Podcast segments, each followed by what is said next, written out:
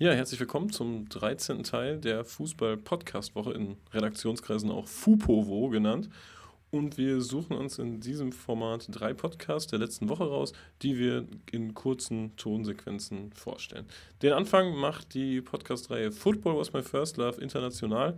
Dort kommt Ober L zu Wort, der Partisan Belgrad-Fan ist und von seinem ersten Belgrad-Derby berichtet. Das war kurz nach der Jahrtausendwende. Und im späteren Verlauf des Interviews geht es dann noch um die Ursprünge der jugoslawischen Fankultur und wir sprechen über Fankurven in und um Belgrad. Und was natürlich damals auch, also das war noch viele Jahre so, die Wegelagerei, die Bullen. Also du warst kaum über die Grenze, haben dich die Bullen rausgenommen, sobald die gemerkt haben, der hat ein nicht jugoslawisches Kennzeichen. Dann warst du dran. Also klar, ich bin nur manchmal zu schnell gefahren. Äh, so eine geduldige Person bin ich dann auch nie. Aber beim zweiten oder dritten Mal wusstest du das dann und hast du dich dran gehalten und die haben dich trotzdem rausgenommen. Der Sold der serbischen, äh, jugoslawischen Polizei ist wahrscheinlich auch nicht der beste und jeden Dollar oder jeden, jeden Euro, den, den du mehr einstecken kannst, die haben halt immer behauptet, die hatten so ganz primitive, vermeintliche Geschwindigkeitsmessgeräte mit Laser. Das war wie ein Föhn, wo du, wo du quasi deine Intensität selber eindrehen konntest. Du konntest dort nur lachen. Und dem Bulle war das auch klar, dass du eigentlich dieses lausische Spiel schon längst durchschaut hast. Aber du hast dann halt immer, du hast wie Bazaar gespielt. Da hat irgendwie mit dem utopischen Betrag angefangen und am Ende hast du, hast du ihm umgerechnet 10 Euro gegeben und hast gesagt, versaufen die alles alleine, gib der Familie auch was. Also, das, das waren so die ersten Jahre. Da, da konntest du die Uhr danach stellen. Die ersten 100 Kilometer nach der Grenze war Wegelagerei. Es war kein super touristisches Setting dort. Ne? Sind wir dort angekommen, ein bisschen rumgefahren, uns ein bisschen orientiert. Glaube ich auch in der Stadt gleich erstmal wieder abgefettet worden von, von, von dem Bulle, weil ich wieder an irgendeiner einer Kreuzung, wo ich eigentlich nie hätte abbiegen dürfen, dachte ich, naja, geht schon. Ne? Man, versucht sich das ja immer so auszulegen, geht schon er wollte dann halt auch noch mal Geld. Es war alles, es war irgendwie auch ein bisschen trostlos. Also und auch, auch kalt. So, so dieses, du kommst das erste Mal in, in eine Stadt und, und hast so ein, so, so ein initiales Feeling meistens. Und das war schon irgendwie, die Stadt ist eher so abweisend und, und kalt. Die, die kann niemandem gefallen, die will niemandem gefallen. Also das hat sich schon wieder so ein bisschen gespiegelt mit den... So ein bisschen so fancy. Ja, ja, genau, genau. Das, das, das, äh, fällt mir gerade wieder so ein. Es gab keine Hostels. Das gab es gar nicht. Du musstest in ein Hotel gehen, du musstest dich auch anmelden, du hattest solche, solche Karten, die du auszufüllen hattest. Dafür war es aber auch nicht wirklich teuer, glaube ich. Also, haben immer so versucht, für 15, 20 Euro äh, zu pennen. Und das hast, das hast du in Belgrad immer locker geschafft.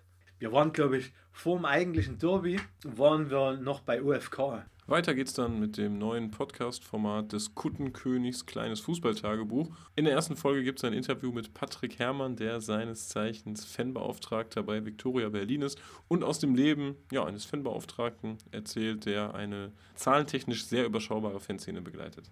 Du hast du ja in der Victoria spielt der Regionalliga Nord. Nordost. Nordost. Ich habe von Fußball keine Ahnung. ähm, da tummeln sich ja nun Vereine mit einer Fanszene wie zum Beispiel, ich weiß nicht, ich habe jetzt Lok irgendwie heute gefressen, aber Lok Leipzig äh, ist ja genauso in der Liga wie Germania Halberstadt oder so. Also genau. Vereine von, wir bringen einfach mal 3000 Fans mit bis zu Vereinen, wir bringen Rentner-Ehepaar als, als Gästeanhang mit. Wie, Kann man so vergleichen. Wie gestaltet sich dann dein, äh, dein Alltag an einem Heimspiel oder dein Arbeitsaufwand an einem Heimspiel äh, und gerade im, Fall, äh, im Vergleich in Bezug auf Lok und Halberstadt zum Beispiel?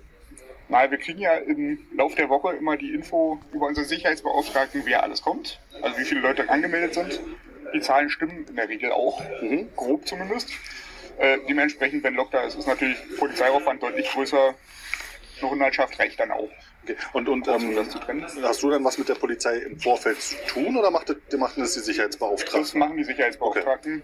Bei uns, wir kriegen nur die Info und müssen dann koordinieren, wenn jetzt äh, Gästefans versehentlich irgendwie in Heimbereich gekommen sind, weil irgendwie am Einlass nicht aufgepasst wurde. Das ist dass, die, so lustig. dass die sich sammeln und dann geschlossen rüber begleitet werden. Okay. Aber durch Fantrennung gibt es da eigentlich eher weniger. Ja, ich wollte gerade das Stadion Lichterfelde bietet sich ja auch wirklich zu an. Das ist ja da ganz, ganz sinnvoll gemacht eigentlich. Genau. Und dann hast du natürlich andersrum, wenn dann ähm, zum Beispiel Germania Halberstadt kommt, wahrscheinlich einen relativ ruhigen Arbeitstag. Definitiv. Äh, Die besoffenen ein, zwei Leute hat man zwar irgendwie immer dabei, die meinen ein bisschen pöbeln zu müssen, aber das kriegt man ganz gut hin, zumal ja in der Regel auch vom Gastverein ein Fanbetreuer dabei ist. Hm, der dann quasi der erste Ansprechpartner für, für die Gästefans ist. Genau, der kann dann ganz gut vermitteln, die kennen sich ja auch in der Regel. Wollte ich gerade fragen, ihr habt wahrscheinlich so eine Art kleine Community der Fanbetreuer dann der Liga? Genau, es gibt eine gemeinsame WhatsApp-Gruppe. Ach, schön. Kann man, man, man, tauscht sich dann aus und die, die Top-Stories.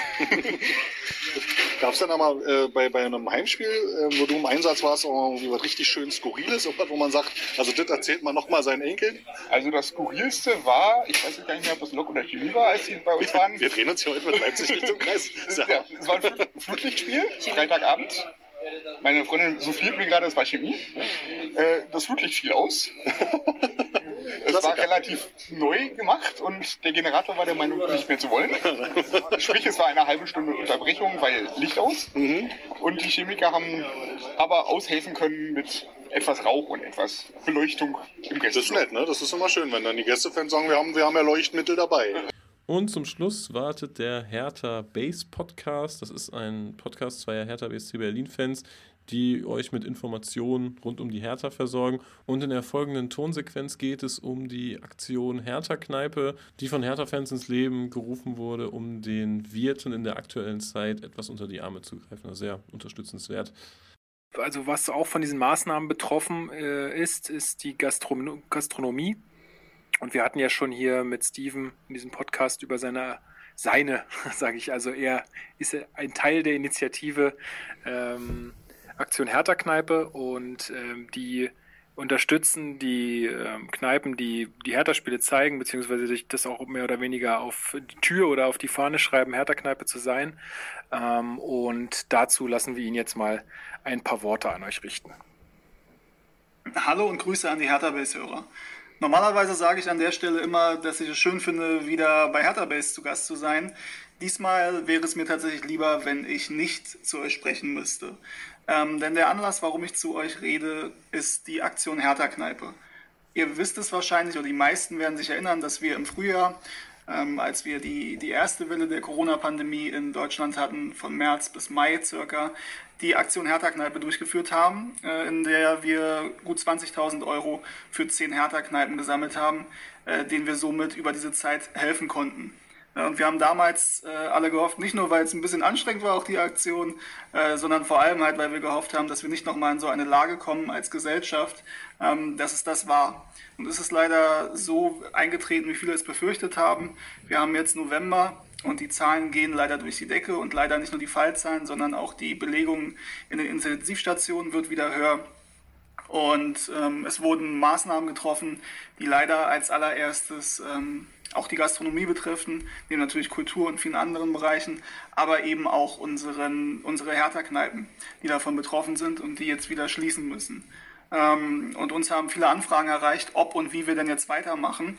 Ähm, und wir haben uns natürlich auch selbst Gedanken gemacht. Und für uns war klar, dass es zwar nicht eins zu eins einfach so reproduzierbar ist, was wir damals gemacht haben, ähm, aber definitiv haben wir, sehen wir uns auch in der Verantwortung äh, zu helfen. Denn wir wollen natürlich diesen Kneipen, denen wir da geholfen haben, ähm, für uns alle wäre das der Worst Case, ähm, wenn die jetzt doch schließen müssten, dauerhaft.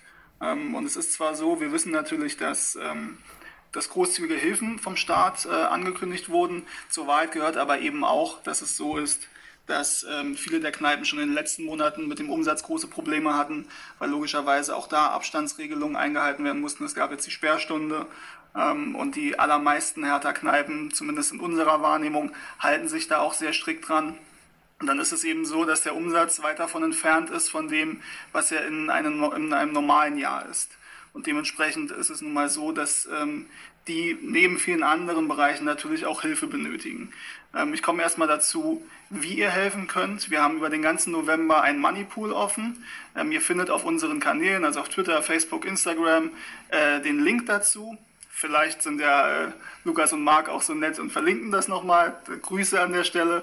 Ähm, Genau, und ähm, da ist es so, dass wir nicht eine spezifische Kneipe mit diesem Moneypool unterstützen, so wie wir es damals jede Woche gemacht haben, sondern das Geld in einen Gesamtpool geht ähm, und wir in den nächsten Tagen und Wochen in die Gespräche gehen werden mit den einzelnen Wirten und gucken, wer von denen kommt vielleicht mit den staatlichen Hilfen gut über die Runden, sodass wir mehr Geld haben für diejenigen, bei denen es wirklich schlecht aussieht.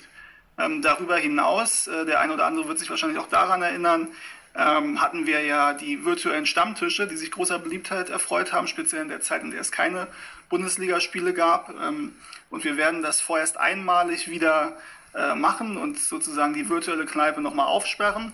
Und zwar am Samstag nach dem Spiel gegen Augsburg ähm, werden wir uns bei Zoom wieder treffen. Alle Links und Infos dazu ähm, wird es dann noch in den kommenden Tagen äh, geben auf unseren Kanälen, die ich schon erwähnt habe. Das war die Fußball-Podcast-Woche. Es gibt natürlich noch viele weitere Audioinhalte in der Football Was My First Love App. Viel Spaß beim Reinhören.